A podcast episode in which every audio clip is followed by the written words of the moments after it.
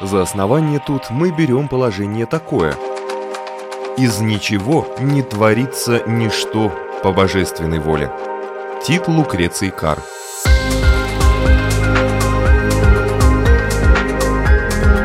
Дерзкие теории, смелые гипотезы, предположения, которые завтра могут стать аксиомами. Программа обо всем, что нас окружает. Природа вещей – на Латвийском радио 4.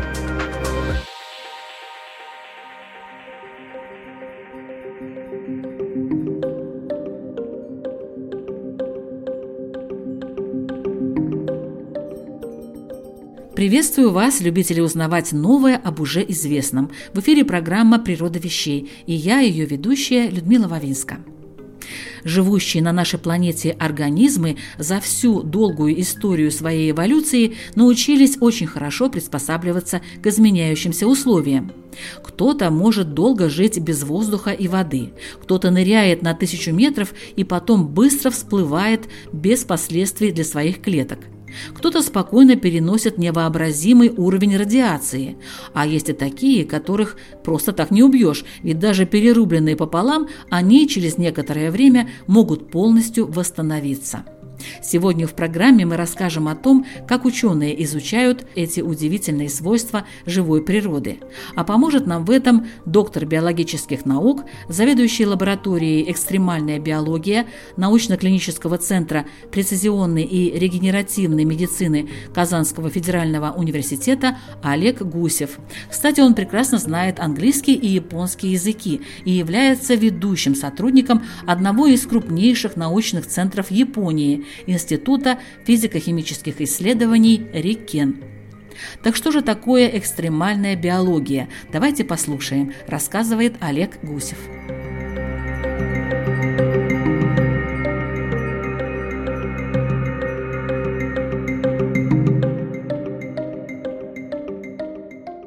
У нас сейчас такие времена непростые в мире, и перед всеми нами стоят разные вопросы, в том числе опасения по поводу завтрашнего дня, как выживать в трудных условиях. И на самом деле экстремальная биология занимается изучением, исследователи, которые в этой области работают, занимаются изучением организмов, которые очень хорошо себя чувствуют в экстремальных условиях. Если все мы живем при достаточно стабильных и температурных колебаниях, и других факторов внешней среды, как не адаптируемся более-менее, то есть целые группы организмов, которые могут выживать в совершенно таких нечеловеческих, очень жестких условиях. Вот это крайне интересно для нас, биологов, потому что такие адаптации интересные с фундаментальной А что это за организмы, интересно? Ну, давайте я вам приведу несколько примеров.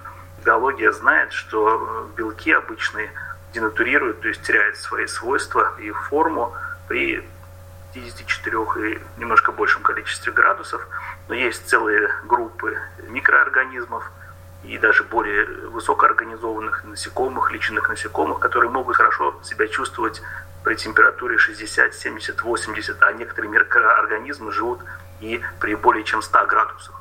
Группы организмов, которые способны переносить очень длительные периоды времени без воды, выживать даже в полном вакууме – организмы, которые способны выдерживать полную заморозку, то есть э, те пределы жизни, границы экстремальных условий, которые человеку, в общем-то, недоступны и крайне интересны с точки зрения понимания как фундаментальных основ их адаптации, так и понимания, как это устроено на молекулярном уровне, чтобы использовать их в своих человеческих целях.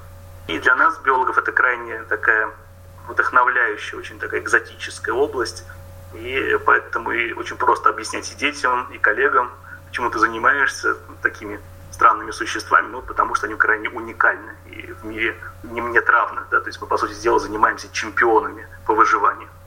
Каким образом вообще белок может выдерживать такую высокую температуру? Для меня лишь непонятно.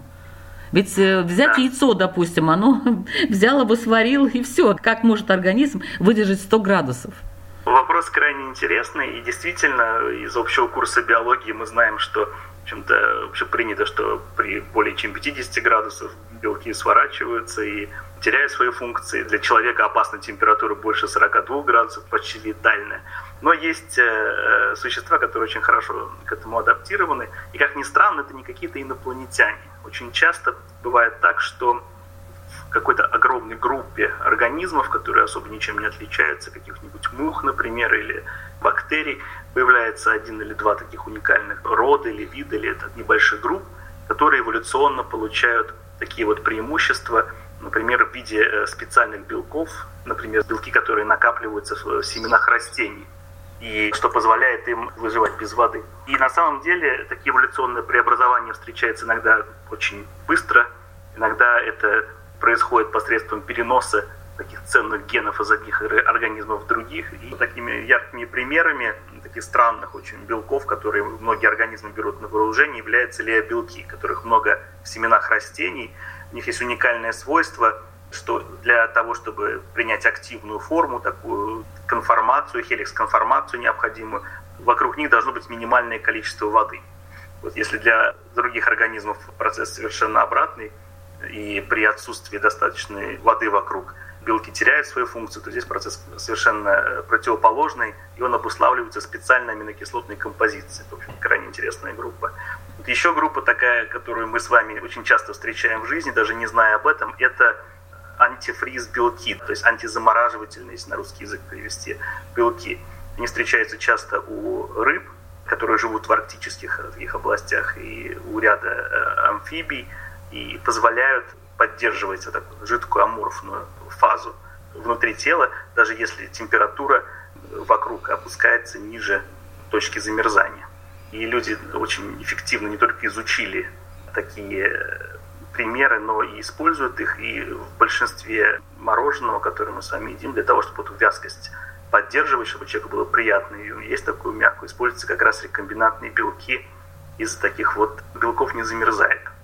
Мне кажется, человеческий организм настолько слаб и нежен, что вряд ли мы могли бы каким-то образом пойти по тому же пути, по которому идут вот эти микроорганизмы или организмы, о которых вы рассказывали. Мне кажется, что человек не приспособлен будет э, вообще к разным экстремальным условиям, только если, скажем, его там согреть внутри чаем или сверху какой-то одеждой. Да, человек – существо эндотермальное, то есть он вынужден поддерживать температуру собственного тела, это абсолютно правильно. И, наверное, будет наивно говорить, что в ближайшие там несколько лет мы научимся сушить людей или их полностью замораживать, хотя существуют целые крионические компании, которые предоставляют услугу заморозки человека. Это, конечно, было бы наивно. Но с точки зрения применения таких знаний, человек, в общем, достаточно, мы как исследователи и человечество как практик, как использователь, достаточно продвинулись. Вот, например, знание о механизмах устойчивости к таким низким температурам, к э, замерзанию, стоит на службе биотехнологии, потому что комбинируя технологии заморозки со специальными э, веществами, многие из которых подсмотрены в живой природе, технологии хранения живых клеток при отрицательных температурах очень хорошо себя чувствуют. Вы знаете, что там десятки, сотни, там, миллионы клеточных линий по всему миру хранятся, начиная от отдельных клеток, заканчивая эффективным хранением крови в центрах переливания крови. Здесь, в общем-то, все происходит достаточно хорошо. С другой стороны, например, если мы посмотрим на технологии генетической диагностики, тоже хотел сегодня прям немножко об этом поговорить, тоже на службе генетики и исследований патогенов и, в общем, медицинской генетики стоят биологические вещества, полимеразы и специальные белки, которые позволяют хранить э, без воды такие генетические наборы.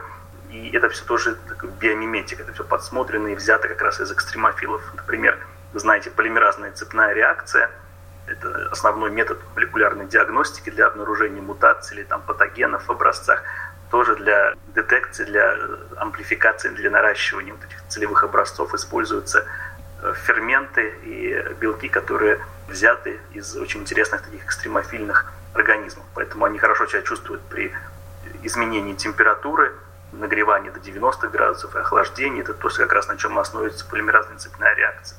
Поэтому, конечно, да, наверное, человеку еще рано мечтать о том, чтобы быть сухим там или без воды, лежать как мумия и потом ожить но для биотехнологий, для нашей повседневной жизни вот такие примеры очень часто встречается, и их количество только множится.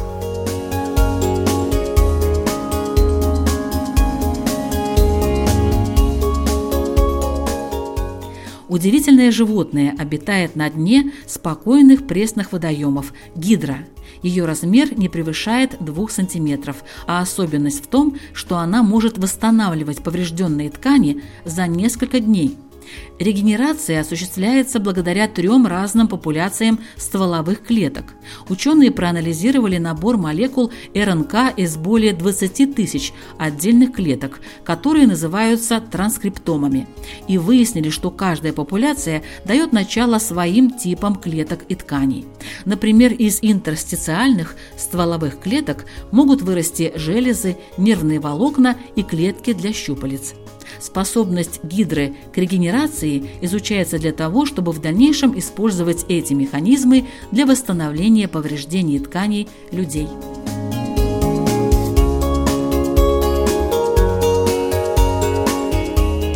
Ну о длительном сохранении, скажем, клеток каких-то организмов, нет ли такого у ученых, э, скажем так, сомнения, э, что меняются эти клетки, влияет вот эта длительность сохранения в определенных экстремальных условиях, меняет э, генотип, может быть, этой клетки, как-то влияет это на нее?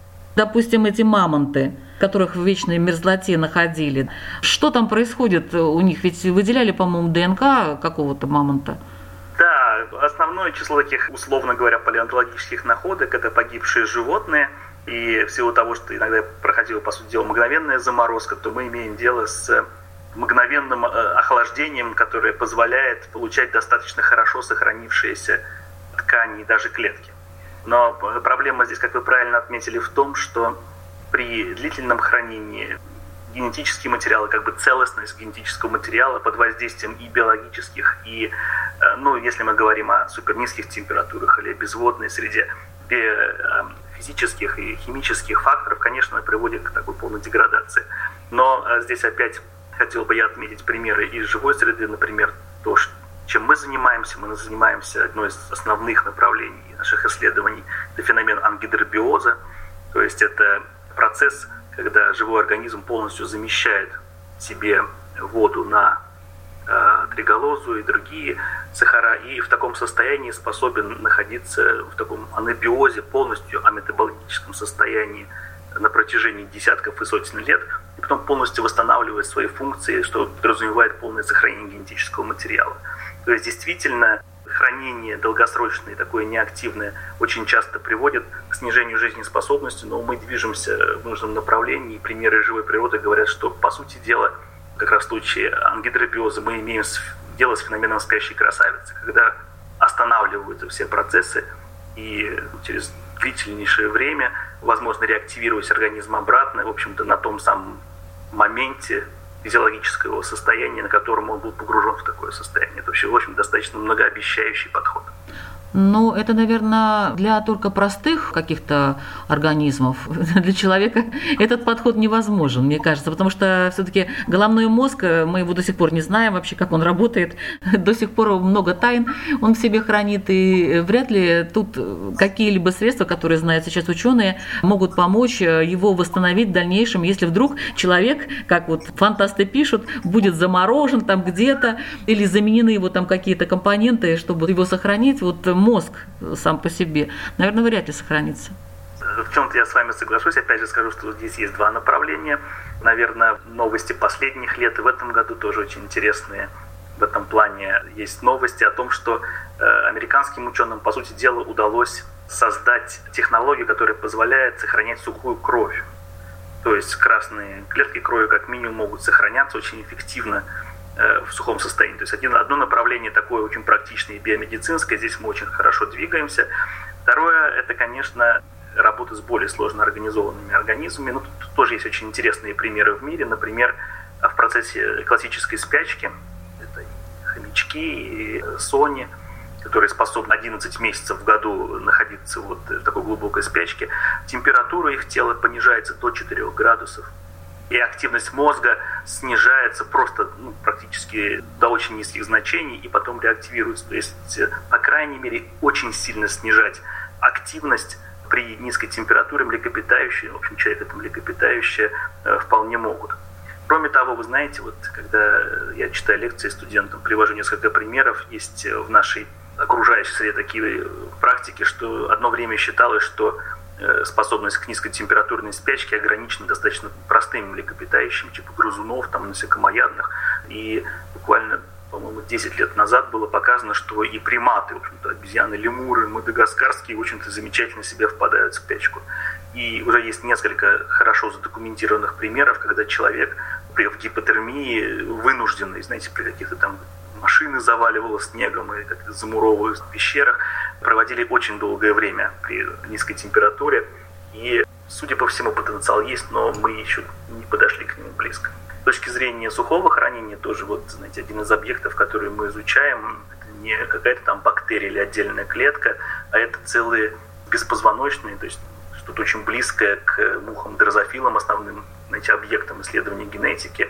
Вот мы занимаемся такой, комаром-звонцом, который живет в Африке, и его личинки способны проводить годы полностью без воды. Вот, и там крайне интересно то, что вот эти вот личинки, они являются ну, очень сложно организованным организмом, то есть у них есть и нервная система, и кровеносная система, и такой мозг, ну, конечно, не человеческий, но такой очень близкий к тем структурам, которые используются как модель для исследования человеческого мозга. И, в общем-то, очень хорошо они себя чувствуют и полностью восстанавливаются. Поэтому ряд проектов, которые мы ведем, он связан как раз с пониманием, как э, нужно воздействовать на отдельные ткани, клеточные типы, чтобы получать такое устойчивое к полному обезвоживанию состояние э, возвратное, которое можно реактивировать и, в общем-то, вернуть в изначальное живое состояние.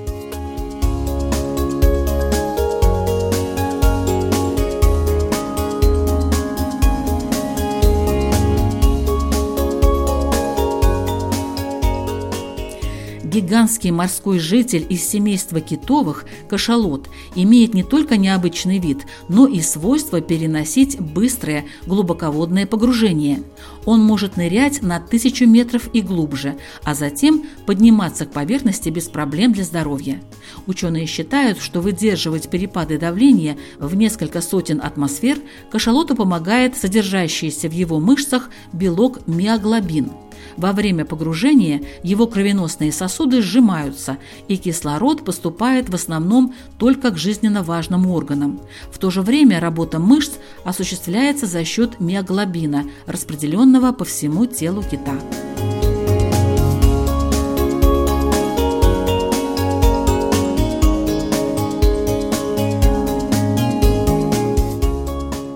Наверное, не очень актуально в будущем стараться высушивать домашнее животное, чтобы как ты уезжаешь в отпуск, да, чтобы он не отдавать его в, в гостиницу для животных или засушить человека.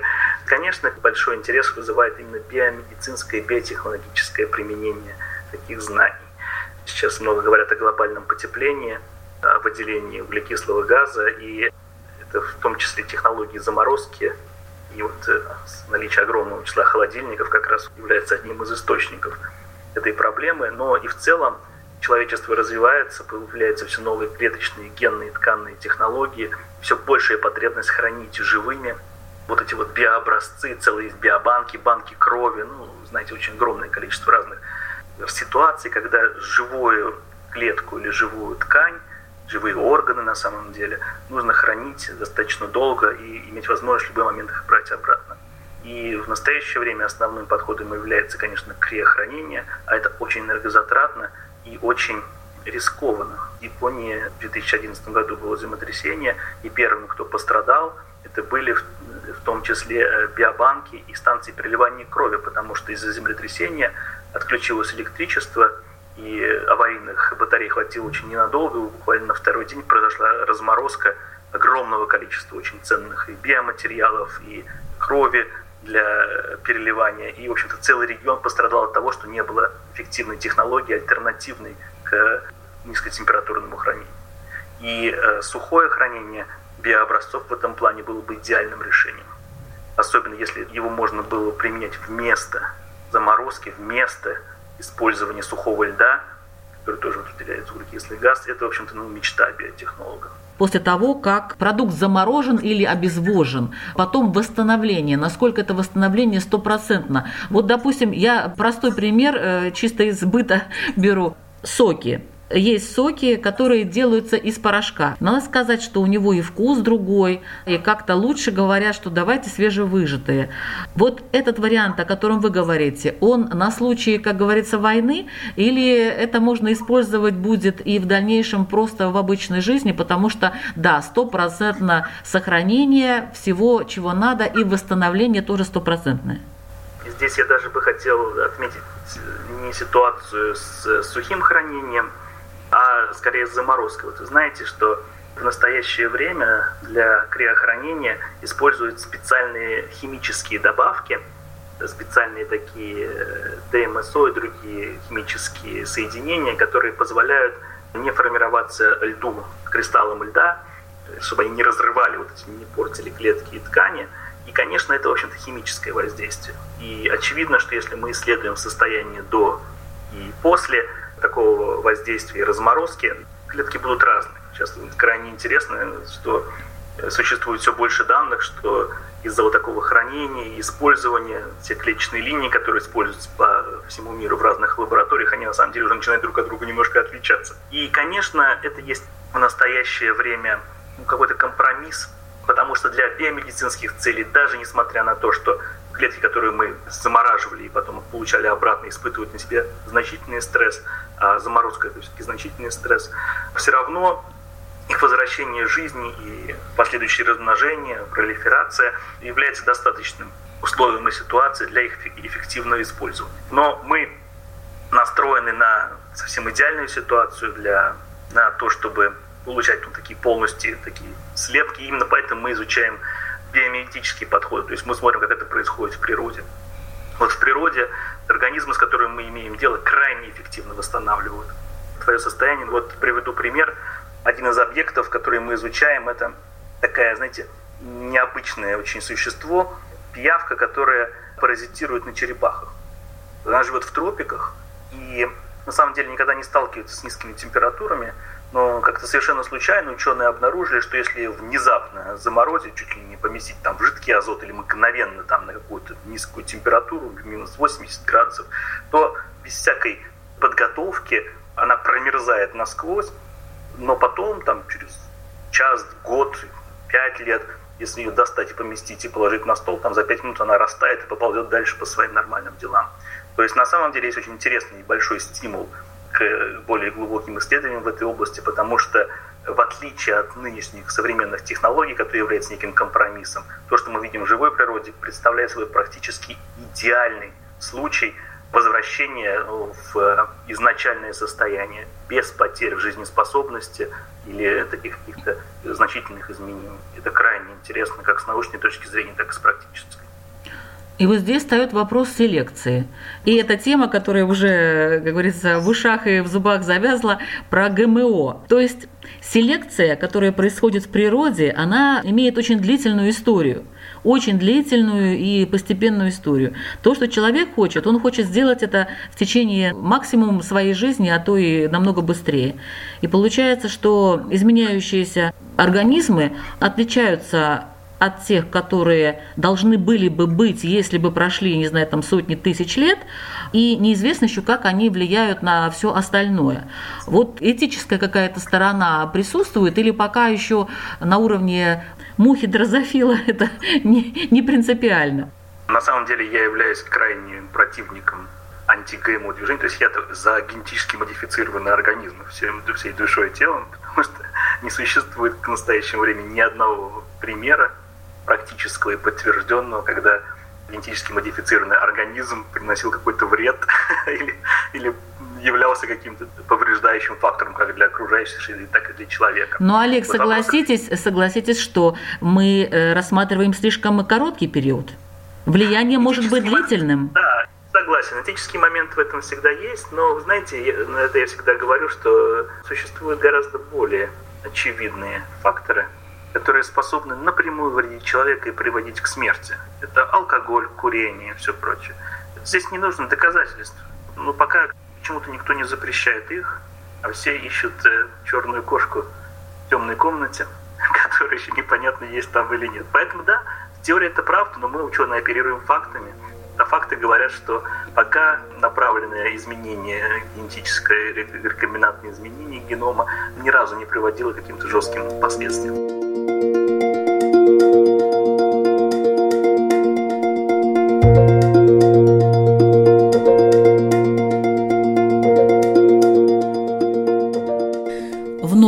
Зеландии обитают необычные гигантские сверчки – веты. Своими повадками и образом жизни они напоминают мышей и также живут в норках. Но в отличие от мышей, веты холодной зимой впадают в спячку и иногда при этом сильно промерзают, превращаясь практически в кусочки льда. Тем не менее, весной они оттаивают и прекрасно живут дальше. Ученые выяснили, что в крови ветов есть специальные антифризные вещества, препятствующие образованию в сосудах кристалликов льда, которые могут разорвать клетки и ткани организма. Свою очередь, сибирский углозуб или четырехпалый тритон также обладает способностью восстанавливаться после замерзания. Его антифризное вещество похоже на глицерин. Оно вырабатывается печенью и перед зимовкой занимает около трети массы тела животного, что позволяет ему пережить спячку в вечной мерзлоте.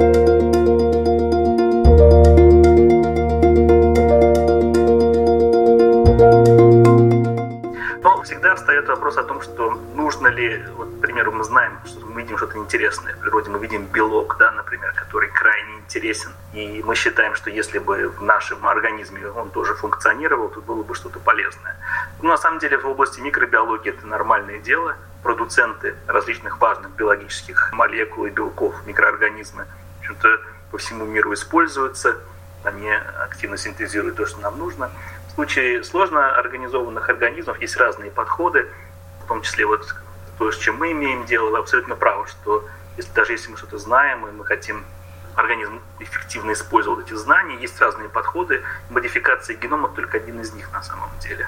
Сейчас существует и известно, и начинает активно применяться целая группа белков, которые, знаете, насильственно делают временные дырочки в поверхности клеток и позволяют туда помещать другие биологические молекулы, включая белки. То есть в этом случае не происходит изменение генома, а необходимые биологические молекулы, нужные нам, могут заноситься, ну и потом, соответственно, подвергаться изменениям, метаболизму, в общем-то, удаляться когда это уже не надо. То есть есть разные подходы, и не только генетическая модификация прямая.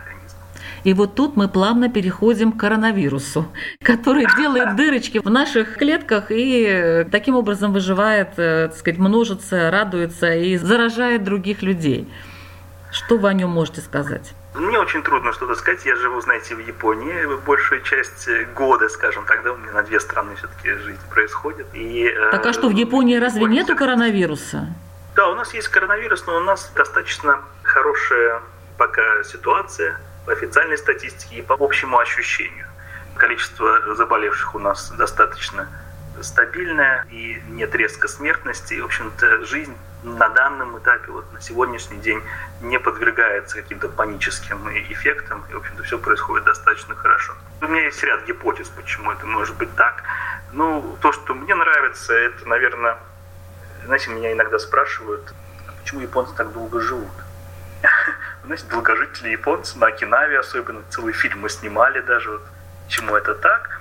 И после всех изысканий, в общем, оказалось, что единственный такой объективный вывод, который можно было сделать, это то, что система здравоохранения Японии работает очень хорошо. То есть нет никаких секретного воздуха, генов долгожительства или еды особой. Это, возможно, имеет значение, но не ключевое. То есть ключевым фактором хороших показателей в детской выживаемости и в долгожительстве является именно очень отработанная структура здравоохранения, которая оперирует на маленькой территории и ориентирована в том числе на достаточно устаревающее население, да, то есть пожилое население.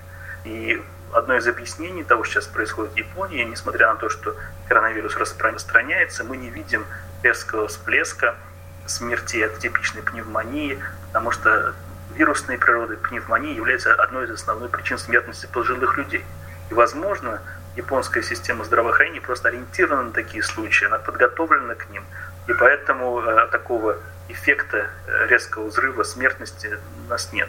Другие э, примеры и какие-то объяснения, связанные с общей культурой жизни в Японии, держанием дистанции, отсутствие культуры объятий, например, таких поцелуев постоянно, и общего отношения к санитарии.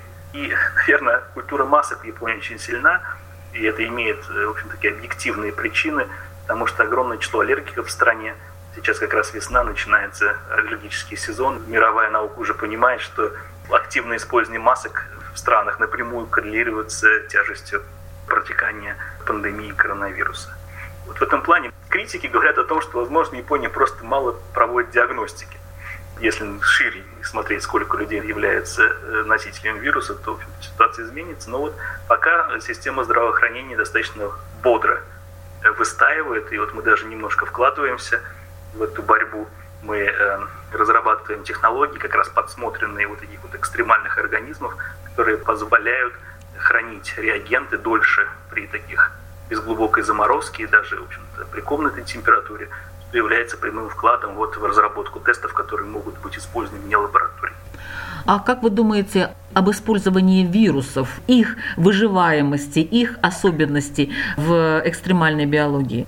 Или это ну, слишком маленькие организмы, и вы их не изучаете до такой степени? Да, на самом деле вирусы не являются основным интересом именно работы с экстремальными организмами, потому что среди конкретных вирусов очень мало представителей истинно выживающих в экстремальных средах. Поэтому, знаете, все ждут теплой погоды, потому что известно, что капсид, вот эта вот оболочка вирусная, она крайне чувствительна к температуре, и как только станет теплее и суше, в общем-то, вирус можно будет контролировать. То есть, на самом деле, если вирусы активно используются в биотехнологии, как переносчики генетического материала для модификации организмов, то в, в плане чемпионов по выживанию вирусы не самые крутые ребята, поэтому мы все надеемся, что при потеплении, в общем-то, ситуация в мире совсем скоро, через пару месяцев, ну, как-то пойдет на поправку.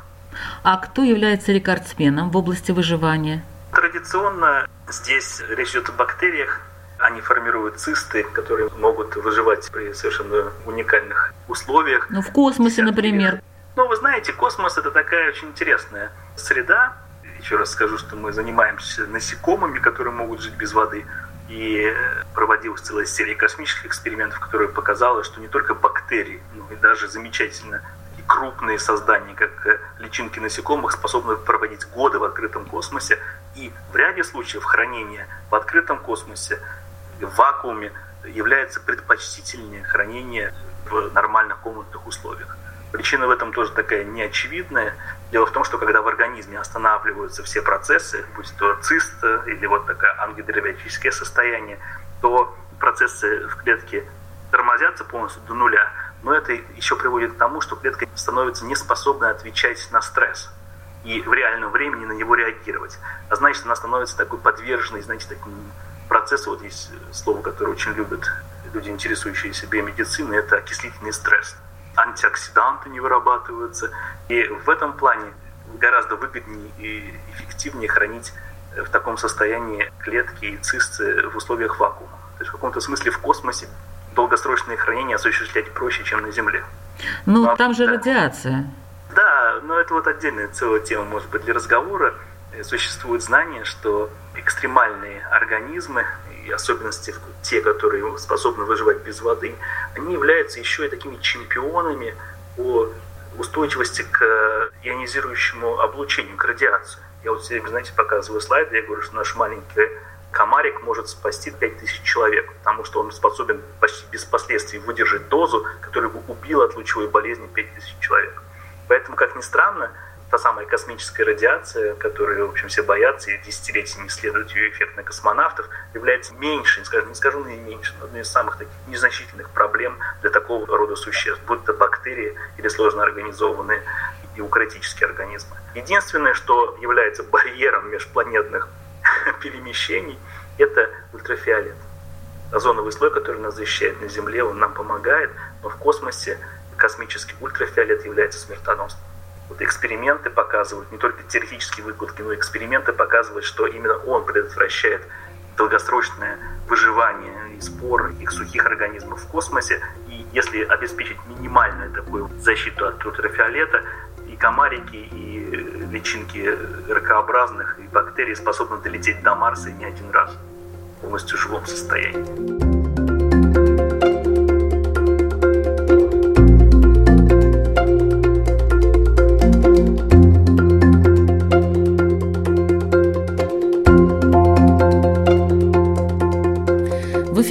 Программа «Природа вещей». Сегодня мы вместе с доктором биологических наук Олегом Гусевым изучали особенности экстремальной биологии. Над выпуском работали ведущая Людмила Вавинска, компьютерный монтаж Ингрида Бедела, музыкальное оформление Кристины Золотаренко. Слушайте программу «Природа вещей» на Латвийском радио 4 каждый четверг в 3 часа дня. Не успели к прямому эфиру? Тогда в субботу повтор в 16.10. Присоединяйтесь.